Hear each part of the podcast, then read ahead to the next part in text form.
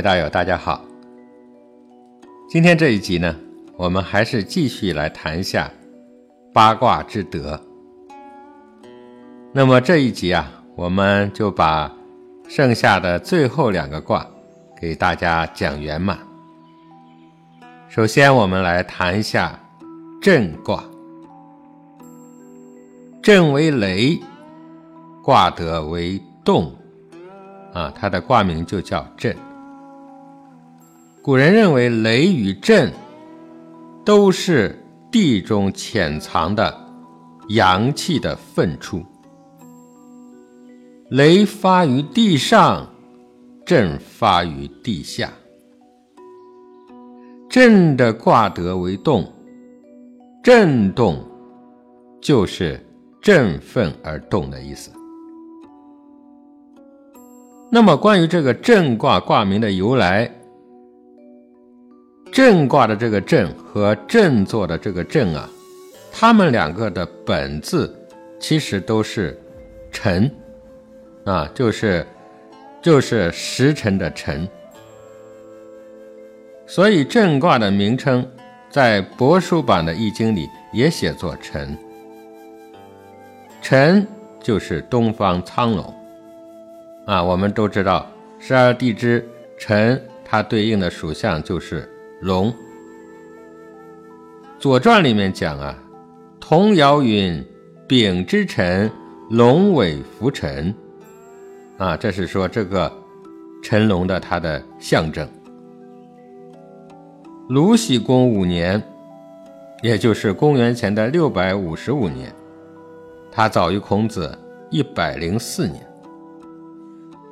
他在《吴越春秋》中就讲到。何卢元年，也就是公元前五一四年，子胥乃使向土长水，向天法地，造诸大成。吾在臣，其谓龙也。故小城南门上，凡宇为两泥窑，以象龙角。啊，这说明臣为龙。在孔子的春秋时期啊，他已经是属于成熟的理论了。那么马王堆出土的帛书二三子上面说啊，二三子问曰：“亦履称于龙，龙之德何如？”啊，这就是问孔子啊，龙有什么德行呢？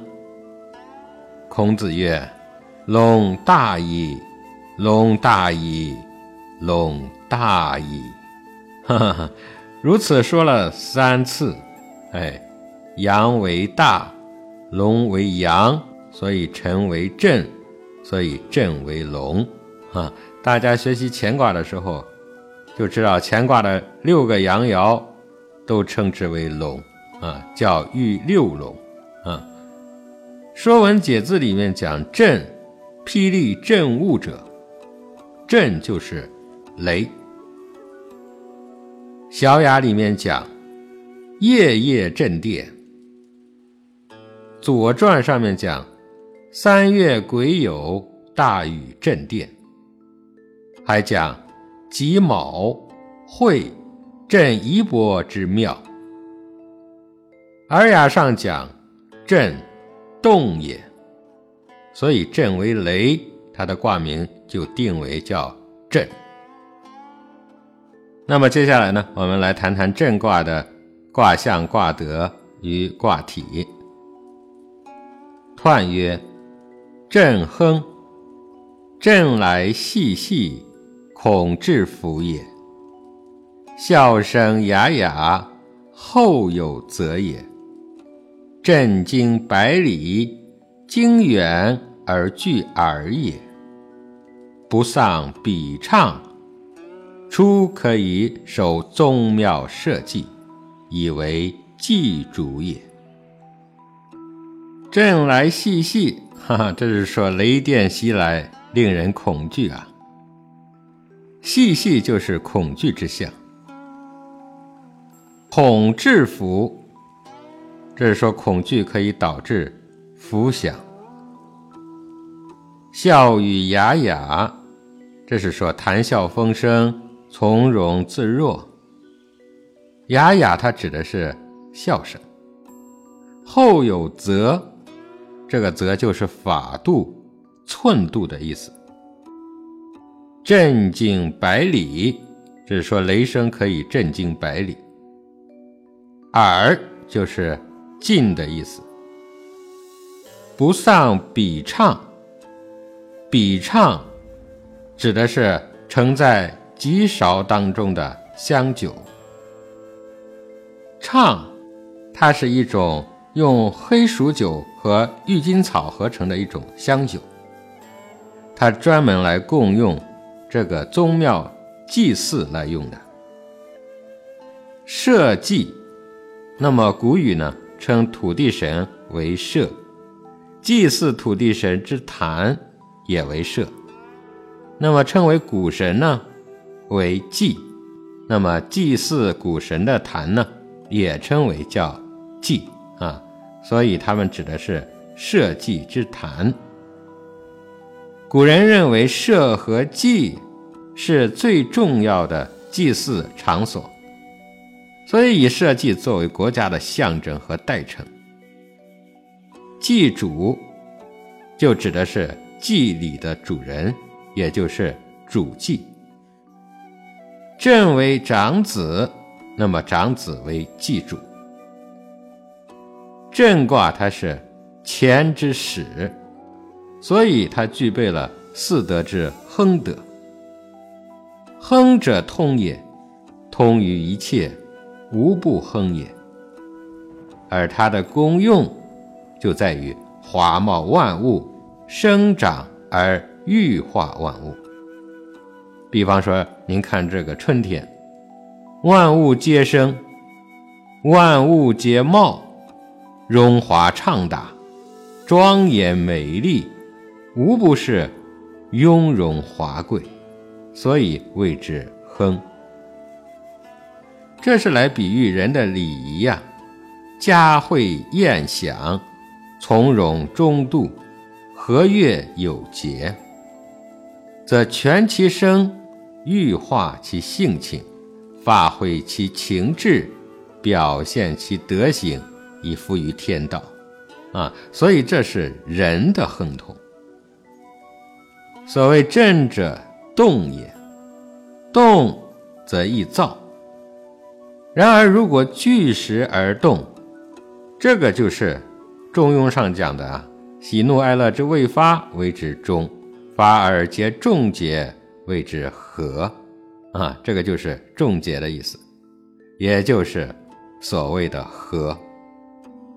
和就是亨，震自下而发生，它的这个气呀比较薄郁，它的这个形啊比较突兀，它的这个势啊就像万物挺身而生一样，它的这个上进就如万马奔腾，所以呢。咱们给它命名为叫震，它象征雷的行进，哎，雷电行于空中，疏忽飘急，不可捉摸。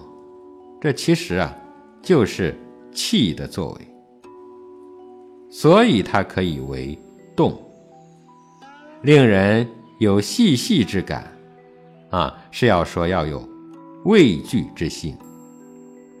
而让人生畏惧之心，又有迅疾威猛之状，这就像虎之四息而动，象机而决，毫无猜疑。这说明了它的急速的功用。所以说，震来细细，这是来说明了震卦的猛烈，并且呢还有威严。震之动。却又成其人，那这是说明了什么呢？是说仁而勇者，仁者是说他的德行，对吧？勇者，那是说明了他的行动。以勇而言，就让人们生敬畏之心；那么以仁而言呢，又让人有笑颜雅雅之态。所以这个震动之力，无不是欣欣向荣的。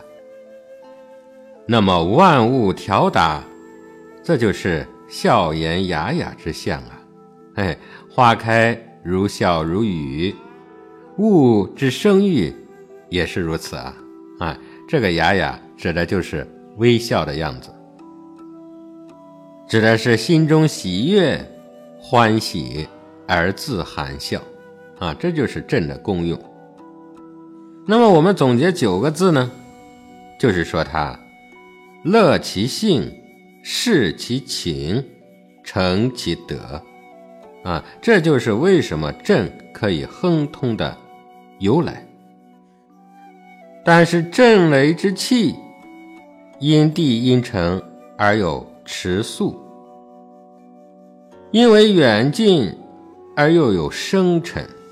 所以震惊者，百里为度啊，是说我们听到的雷声止于百里，这是因为人的这个耳聪它是有限的，并非说是啊这个雷的威名不能够到达更远的地方。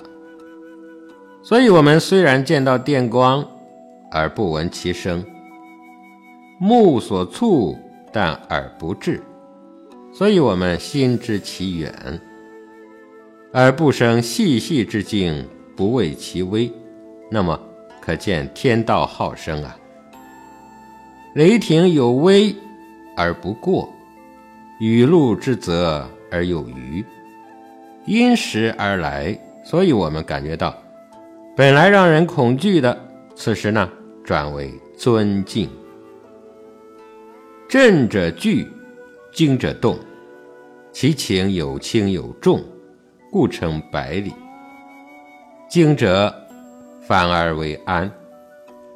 震虽然是震惊的意思，但是并没有丧失人们本来的这种愉悦，因为它对人没有危害。另外呢，震为长男，他是古时候讲叫主气之人，这是说啊。他承受其业，以成其德。人生贵在有养，啊，它就像万物之于雨露，物得雨露，则生育华茂，这也是天之德。所谓恩威并至嘛。虽然有威仪展现在众人的面前，而恩德呢，也展现在众人的面前。物有震，方以苏醒，啊，天甲震，用以化育，这就是震之所以为亨的原因。震来细细，笑颜雅雅，这是整个卦的最重要的一个意义，啊，这是说由恐惧而生的恭敬之心。这是什么原理呢？这就是让我们啊。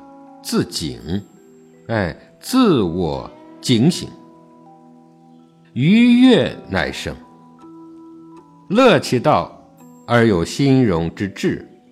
所以呢，平日呢，直虚如影，视轻若重，无时不守礼，无时不循法。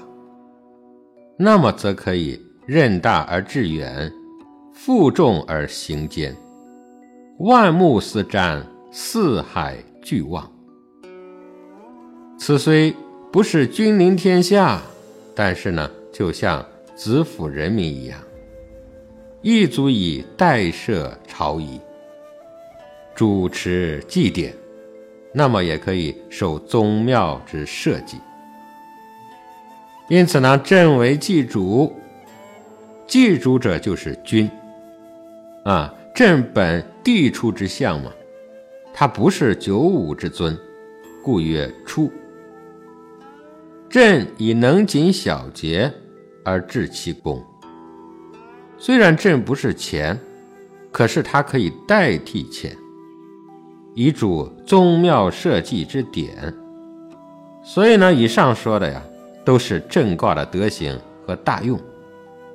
刘元说：“静句之念，存于平时，处常无惊，处变亦无恐。李世珍说：“经远距耳，所以提醒人心，使敬慎警觉，不敢以怠忽而失所守。畏天之威，于时保之，此之谓也。”啊，就是说震卦提示给我们的，就是敬畏之心，啊，也就是自省之心。所以敬畏乃能制福，这就是所谓的恐制福。福不可以幸夭，所以福报生于忧患。啊，这里说的雅雅就是愉悦微笑，但是呢，它又不是放逸。啊，所以仍不失其法则。哈，好的，下面呢，我们再来谈一谈震卦它的道德方面的意义。象曰：见雷震，君子以恐惧修行。震者动也，哎，它取象于雷。此雷方息，彼雷又发。啊，我们看雷雷相续，这就是震的象。君子有见于此，就应该知道，妄念才生，此念未息，彼念又起，念念相续。你看我们是不是这样子？这就是人性使然。那么若不能勤修自省，那么他就会伤天害理。弃假入真，自丧性命而不止。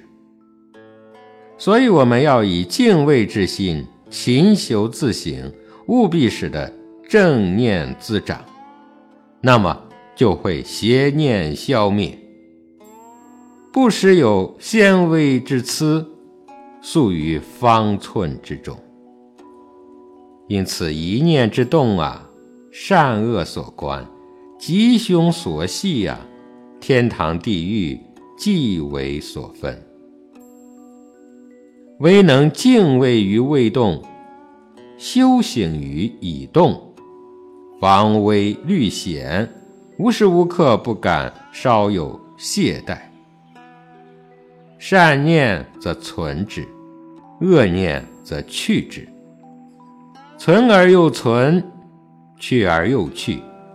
当恶念去尽，纯是善念，那就是至善无恶。虽终日动，不碍于动，动而归于浑然天理之地，那么这个动就叫行道。这就是说，有敬畏之心，得和悦之果，这就是以火炼金，革去旧染啊。革去旧染，并不是忘物忘形、灰心息念。那这个意思呢，是让我们在行动当中革去杂念，这才是真修行，而不是躲到深山老林里面啊去躲避世事，去自得清净。那么这个呢，就是假清净。这就是借人事而修天德。有为是为了无为，了性了命，无穷事业，尽要在动中做出来，这就是朕所说的亨通之道。但是这个动呢，又分内动、外动。内动就是内念之动啊，这就是心念的动。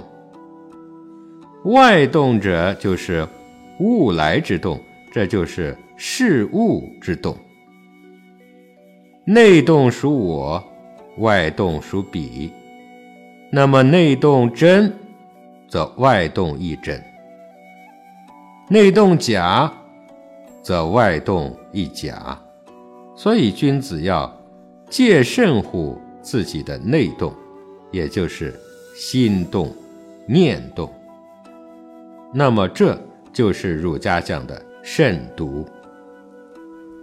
内无妄动，自有真功。以次来应外来之动，皆以无形而应之。这就是振来细细，笑言雅雅啊！这就是这句话在我们修行上的一个功用。振来细细，这就是说的静中之动嘛。笑言雅雅，这是说啊，人的一念之善，人的道心发现，便是天堂；若是一念之恶，人心做作，这便是地狱。地狱天堂，非世间所有，皆在人心深处。念之善恶，邪正分之，生死攸关啊！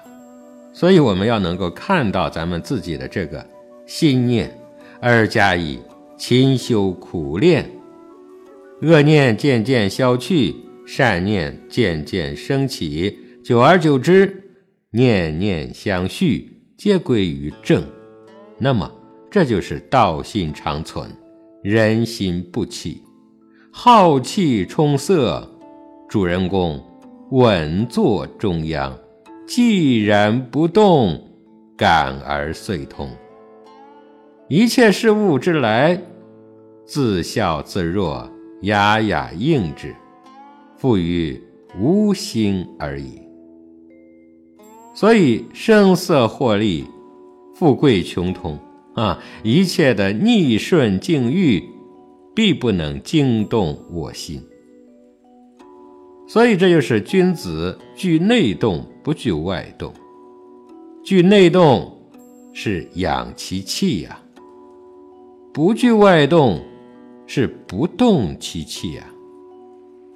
内能够养气，外又不动气，时动则动，时不动则不动，与雷同道。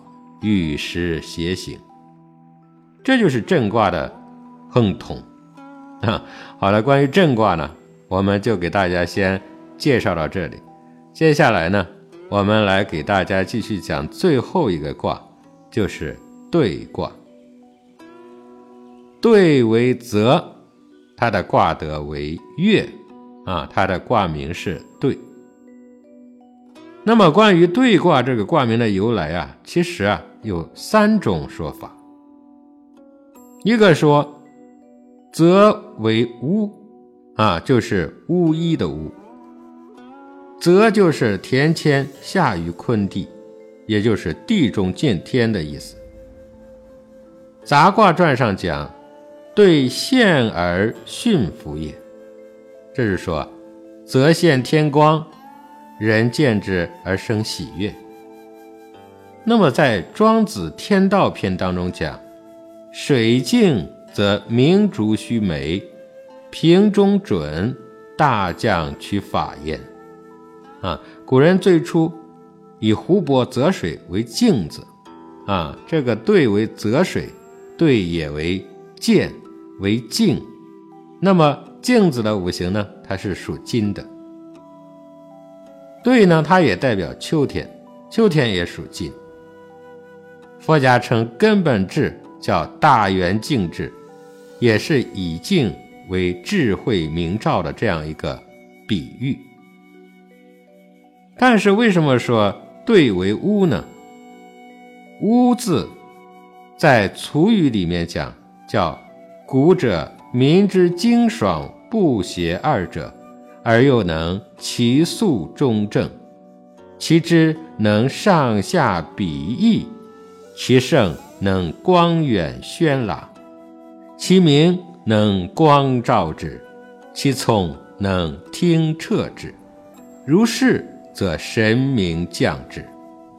在男曰喜，在女曰巫。哎，我们通过这段话呀，可见巫在上古时期，它指的是伟大的先知啊，它可以沟通上天。最早的时候，我们知道其实没有中医啊，都称之为叫巫医。现在呢，这个巫医这个词啊，成了一个贬义词了。那么上古时期，巫可是一个大大的褒义词。我们知道，上古时期，一个部落里有一个首领，那么也必定有一个巫，啊，因为他可以通天达地，可以沟通神灵限制。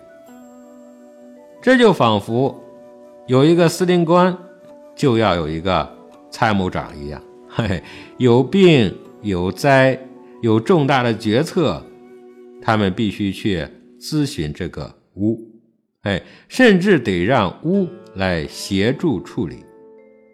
因此呢，巫的这个德能与泽水照天、泽现天光，它比较类似，所以说对为巫。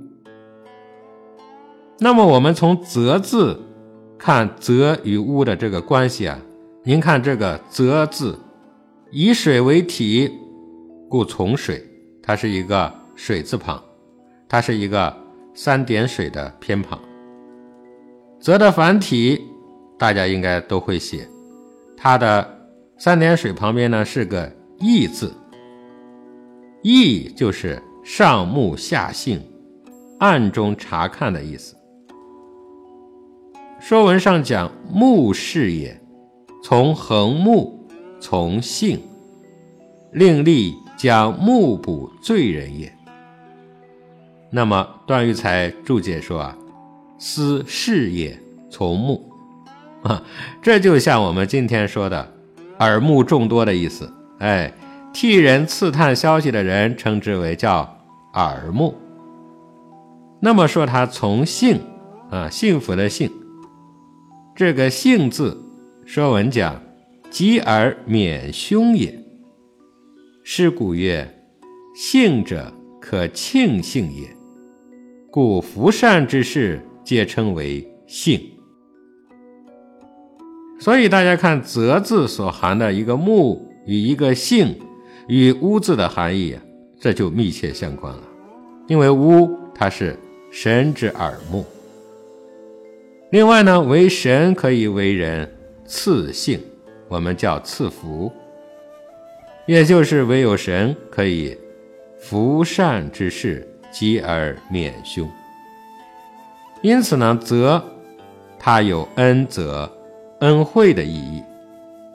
在《庄子·大宗师》里面讲：“则及万事而不为人。”则为月，那么就说明了咱们人类之初。最早的时候，并没有以人来充当巫师，人们呢就直接把湖泊、水泽视为是上帝的耳目。当对出现的时候呢，才有了第一个巫师，那就是伏羲。啊，这是我们说到的“泽为巫”的说法。那么第二种说法呢？说对为巫，啊，刚才说的是则为巫，这里再讲讲这个对为巫。这是《说卦传》里面出现的一个概念。他为什么说对为巫呢？我们首先得从这个“对”字上入手来分析。“对”字从八从兄，啊，上面一个八，下面一个兄弟的兄。那么“兄”字呢，又从口从耳，嘿，上面一个口，下面一个儿童的儿。八字，《说文解字》里讲别也，像分别相背之形。八其实表达的就是左右分，啊，它表示阴阳有分别。兄，兄弟的兄，《说文》里面讲长也。兄，其实它为“祝”的本字，啊，就是祝福的“祝”，祝由的“祝”。说文里讲“祝”，记主赞词者，从人口，从事，意曰从对行。那么《易经》上讲呢，对为口，为屋。段玉才解释说啊，祝从对行。此可正律，西先仓颉制字也。啊，这就是说，伏羲比仓颉造字还要早。徐曰上解释说，按义对月也，巫所以乐神也。哈，这里还是说，巫它是传达神的意图的，所以呢，它可以让神愉悦，这个就叫乐神。说凶字从耳，耳者人在下，以凶教其下也。经韵上讲，以弟未有之而毁之，哎，弟弟没有知识，兄长呢要来教育他。凶字头上的这个八，表示了伏羲创了八卦，也是用来教育众人的。迷惑的，所以你看这个“对”字，它的本意啊是巫祝，哎，口授阴阳八卦与继承人。巫祝发出了这个咒语，由于是通神状态，自发脱口而出的，所以呢，以“对”字表示对卦。对为凶，凶也是助，所以称之为叫。巫助，那么巫助呢，就是上古时期啊最早的老师、长者，哎，或者是您称为叫智者。所以呢，自古称老师为先生，就是先于别人而有了智慧的人。对字，您看它也分上中下三个部分，上面是个八，中间是个口。下面是个儿子的儿，所以对字它的本意啊，指的是长者，或者是说叫智者，叫巫祝。那么他呢，把阴阳八卦的这些知识口授于后生的小儿。八字在对字的上部啊，八，我们看这个发音啊，波阿八。这个啊是一个元音，韵母之首，还发什么呢？波音啊，它是声母之首。这是小孩学习说话之前最早的发出的音节。这说明语言最早的音节呢也是八。上天将天道传授给巫，八即阴阳分别和八卦类象。这口就是巫进入了通神状态，自发脱口而出的这个咒语，我们也叫祝，啊，或者叫祝由，啊，这就是人类语言的一个雏形。我们知道这个道医学里面有个祝由术，啊，也是这么由来的。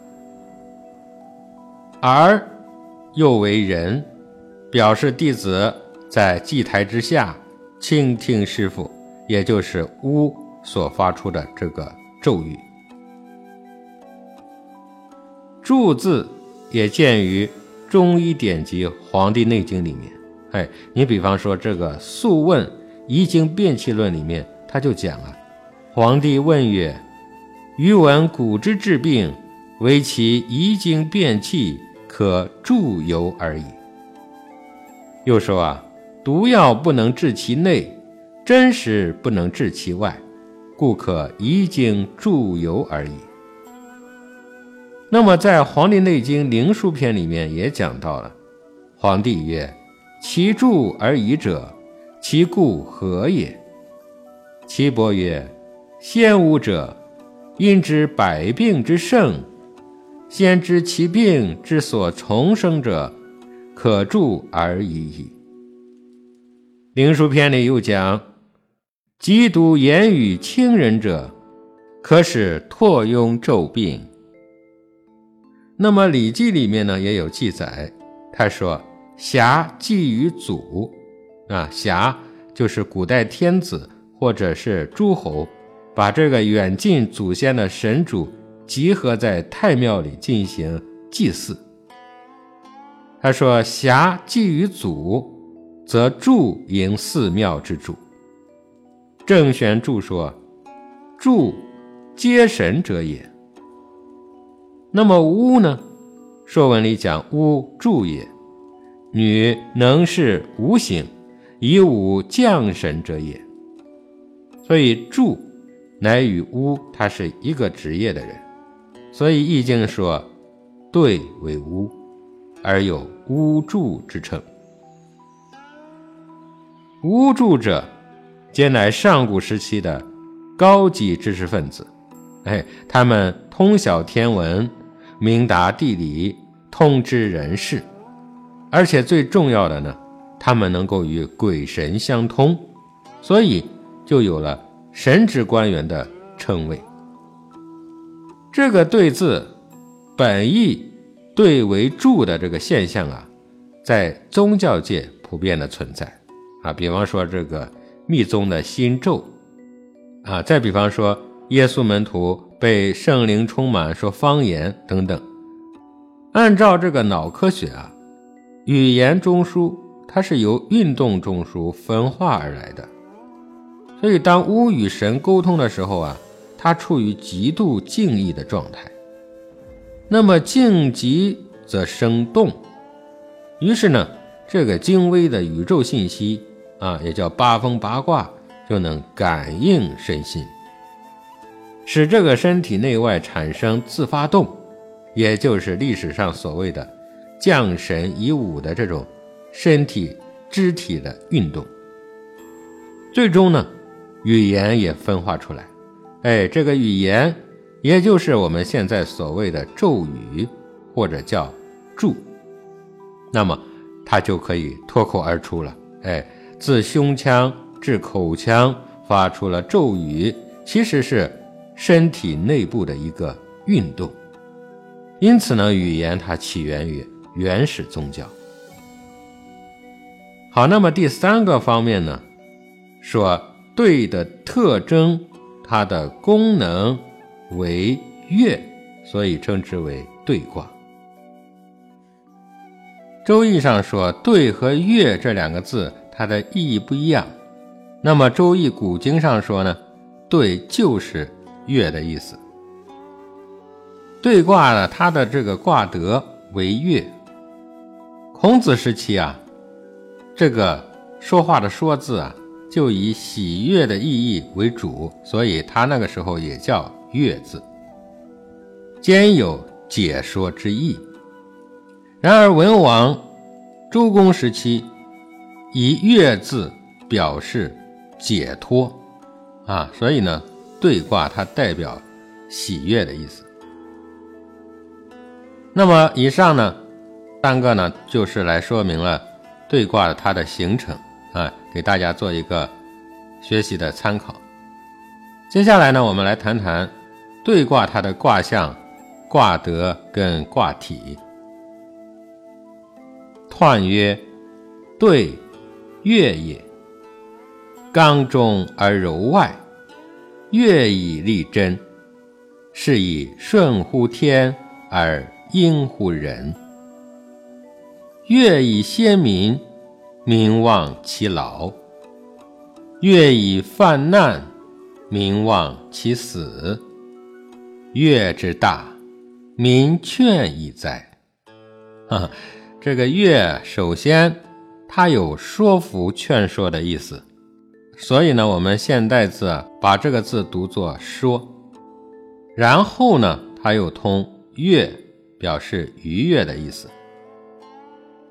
乐以先民，那么教师教导民众于其先，先就是前进引导，犯难就是冒险呗，哈哈，遭难了，也指的是克服困难。这卦词啊，就是讲了对的大用。啊，说它上柔中刚，这就像人的言语从嘴里说出来一样。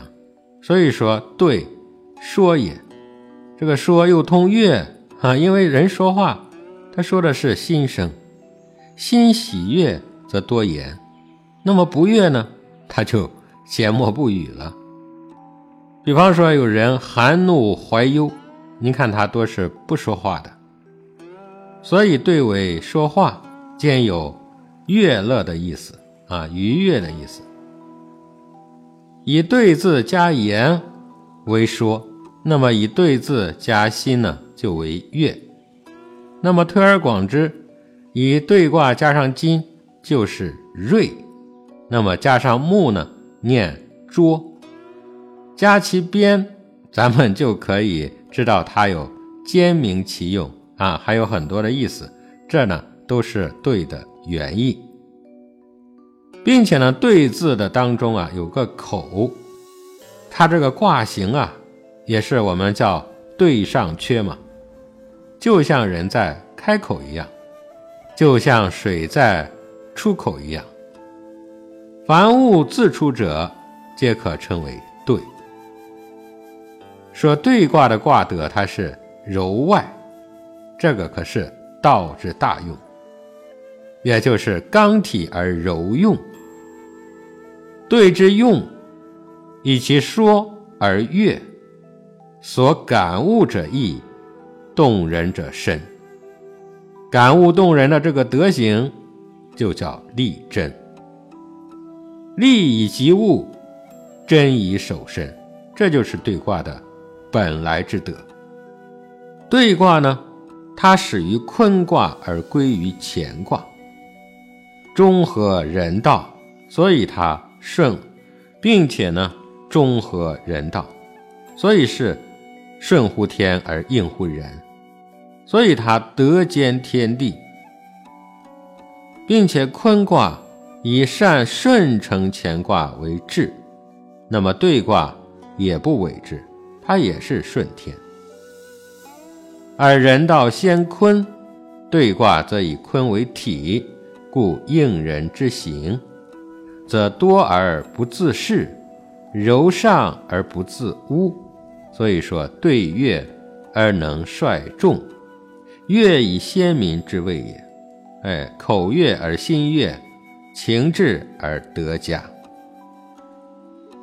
说对卦犯难者，这个难行之事，用坚贞之德以应之，啊，上以柔悦，其下而不畏，这就是说其难而不污蔑，是因为民有信。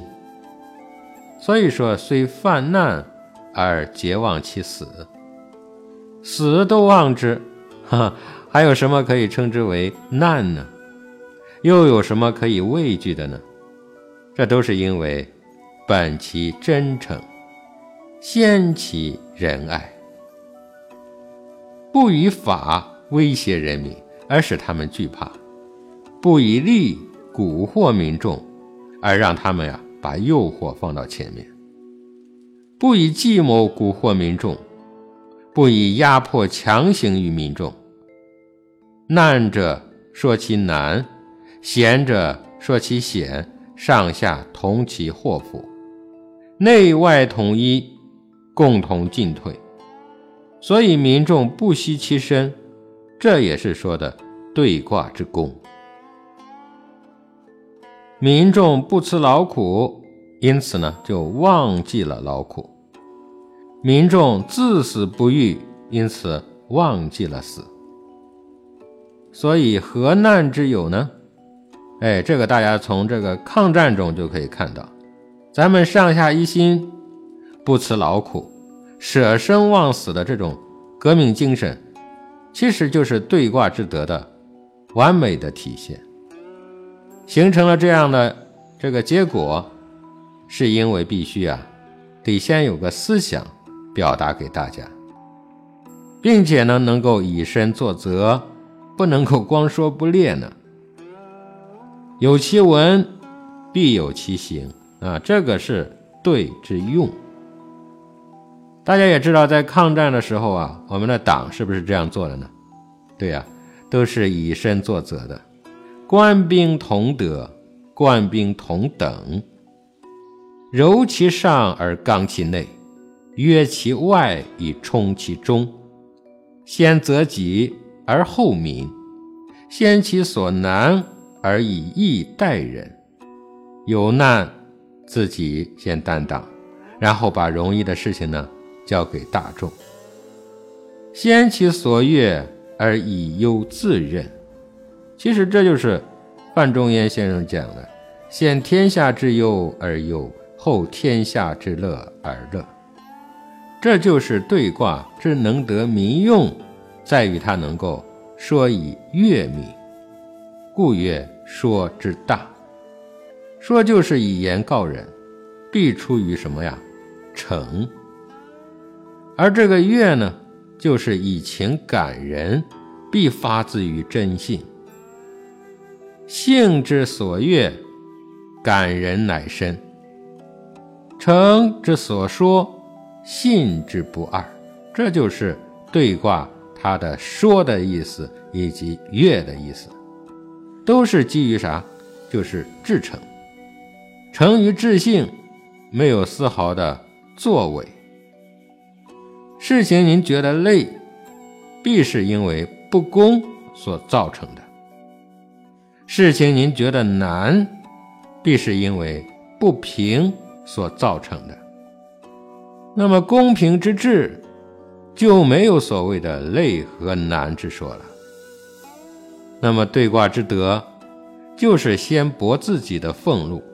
哎，虚化自己的尊位，以率领民众。那么，如果这样公平的号令，民众求之不得，求着要创造价值，然后事情还有什么不能够成功的呢？所以对卦呀，是让我们为君子者要具备三种德行。为其克己以先民也，啊，这就是说，克制自己，礼让众人，这是第一。免己以犯难也，自己努力克服困难，哎，有困难我先上，这是第二。利以为重，真以持公，啊，这就是把利益留给大众，咱们自己要廉政。并且呢，甘心为众生服务，这就是第三点。做到这三点，则亨于一切，亨于天下，无不亨通。孔颖达讲啊，则以润生万物，所以万物皆悦。施于人世，有人君以恩惠养民，民无不悦也。惠施民乐，所以为亨。那么另外呢，咱们知道对为泽，俗称叫交易，所以所谓的兑，它还有一个意思叫兑换，啊，即代谢之意。代亦曰替，替代者，新旧交接，彼此互益。因所需而为让与及接受，皆取决于这个对卦。那么从卦的方面说啊，就是乾坤交替，哎，阴阳互换，由坤反乾。那么从意义上来说呢，就是口舌出言，湖海泄水，以此入彼，互相交通而通其意。以达其用，因其圆润易通流，所以故推之为乐。哎，这就像人的喜乐，情志易畅，身形活泼，无所挚爱。喜悦之情发于心而出于口，欢呼歌唱，这些都是声音宣于外，所以呢，对还代表着说话。啊，先着其情，如人欢叙，这是柔之至也；而柔不害其刚，泄于上而存于中，达于外而蓄于内，那么就可以乐而不淫，出而能反，陷而有容。所以呢，对卦它也代表着少女。哈，那么好了，我们再来说说对卦它的道德方面的意义。象曰：利则对，君子以朋友讲习。对者和悦也，取象为泽。那么君子有鉴于此啊，当知其性命之道最深，毫发之差，千里之师啊，以是与朋友讲习。什么是朋友呢？朋友就是指的是同道同心的人。理不讲不明，讲不习不精。那么此讲彼习，彼讲此习。我们反复的辩论，往来的追究，刻入深处，而后会有得。所以一个人的知识它是有限的。众人的意见才是无穷的。我有知，那么借朋友以讲明；朋友不知，那就借我以讲明。讲而又习，那么就会使不知者必然会知，不精者必然会精，得心应手，何患得不到深造自得之地呀？所以对者悦也。也是由此而高兴的意思。亲润万物，悦成万物，内悦外悦，自内而达外，由外以通内。这样呢，内外相合，彼此无间，故称之为对。那么大家至于道，悦于道，真正的悦于道，也就能够行其道。内越实，则外越也实，对吧？内越虚，则外越也虚。实者就是月之真，虚者那就是月之假。真者月之久远，假者呢月之不长啊。所以真正修道的人，他不悦于声色获利，而悦于仁义道德。自有真月，不误假月，一步一趋，脚踏实地。这都是从身心性命上去用功夫。要是想知道愉悦的真假，那必须先知道所求的真假。可叹人生在世啊，很多人以假当真，误入歧途，图一时之快。而忘乎性命之事大，所以我等修真之士，应当以道德为乐，应当勤以修之。天长日久，您必然法喜充满，逍遥自在。哈，那么好了，以上呢，我们就把八个卦的卦德全部讲完了。其实八个卦的卦德，通篇。只是说了一个字，就是心。如果用天地人三才，咱们来做一个不大恰当的比喻的话，那么天就是心，人就是德，地就是静。啊，人的德行上通于天，下务始于地。心善呢，则德善，德善。您的静就善，修德可以修心，可以转静，所以佛家讲静由心生。您怎么不能控制您的心，而转化您的静呢？是因为没有德。所以什么是德呢？仁义礼智信是德吗？啊，真正的德就是中庸。这是儒家说的“从中庸而至大学”。这句话是说啊，大学教人的道理啊，在于彰显人人的本有，人人自身所具的那个光明德性，这个就叫明明德。